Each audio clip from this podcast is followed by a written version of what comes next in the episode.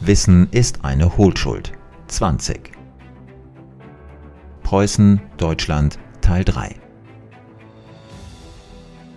Um den Zugang der Deutschen zu ihrer wahren Geschichte weiter zu ermöglichen, werfen wir erneut einen Blick in das Buch Preußen und die Wurzel des Erfolgs. Seite 79. Die Herstellung der deutschen Einheit 1871 bedeutete angesichts dieser politischen Vergangenheit so etwas wie eine internationale Revolution. Dessen war sich nicht nur Bismarck bewusst. Wenn die führenden Staatsoberhäupter in Europa mehr Verstand und Einsicht in die Notwendigkeit der wirtschaftlichen Entwicklungen Europas besessen hätten, wäre mit der Einheit Deutschlands schon damals ein Kristallisationspunkt entstanden, der dem Kontinent eine wirtschaftliche Entwicklung ermöglicht hätte, die den USA und dem fernen Osten ebenbürtig gewesen wäre. Neid, Hass und Uneinsichtigkeit der europäischen Staatsoberhäupter haben diese Chance für Europa verhindert. Seite 81. Bei der Gründung des Deutschen Kaiserreichs als Bundesstaat im Jahre 1871 durch die deutschen Fürsten und die Städte Lübeck, Hamburg und Bremen betrug die Einwohnerzahl rund 40 Millionen. Bis zum Jahre 1914 war die Bevölkerung durch Geburtenüberschüsse auf über 67 Millionen angewachsen. Die Bewältigung dieser Bevölkerungsentwicklung stellte das vordringlichste Problem des Kaiserreichs dar – nicht der Kampf der Parteien untereinander, auch nicht die Gegnerschaft der Sozialdemokraten zum Staat und schon gar nicht die Aufrechterhaltung des Dreiklassenwahlrechts in Preußen und Sachsen.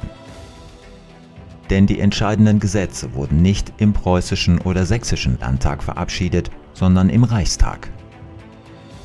Seite 82 Die allgemeine Zustimmung der Bevölkerung, die der Einigung der deutschen Länder entgegengebracht wurde, hätte eigentlich dazu führen müssen, die Regierung in ihrer Arbeit zu unterstützen.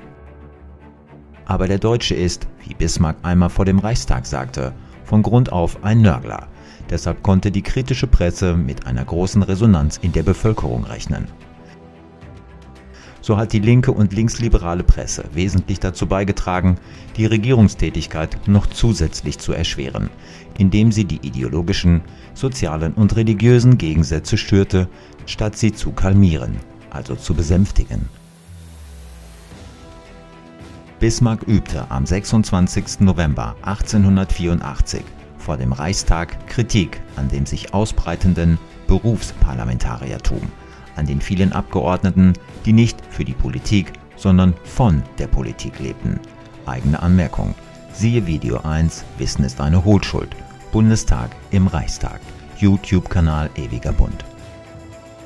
Das einträgliche, im Reichstag stark vertretene Pressegewerbe sei die ökonomische Basis dieser Abgeordneten vom Beruf, die dem Parlament nicht die Landesinteressen, sondern ihre eigenen Interessen zum Zweck ihrer eigenen Herrschaft vertreten würden.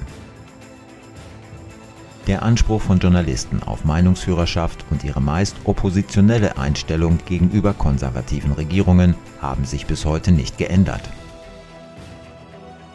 Es ist eine weit verbreitete, aber unberechtigte Auffassung, als ob auf Seiten der Opposition immer die größere Tüchtigkeit sei als auf Seiten derer, die mit der Autorität im Frieden leben.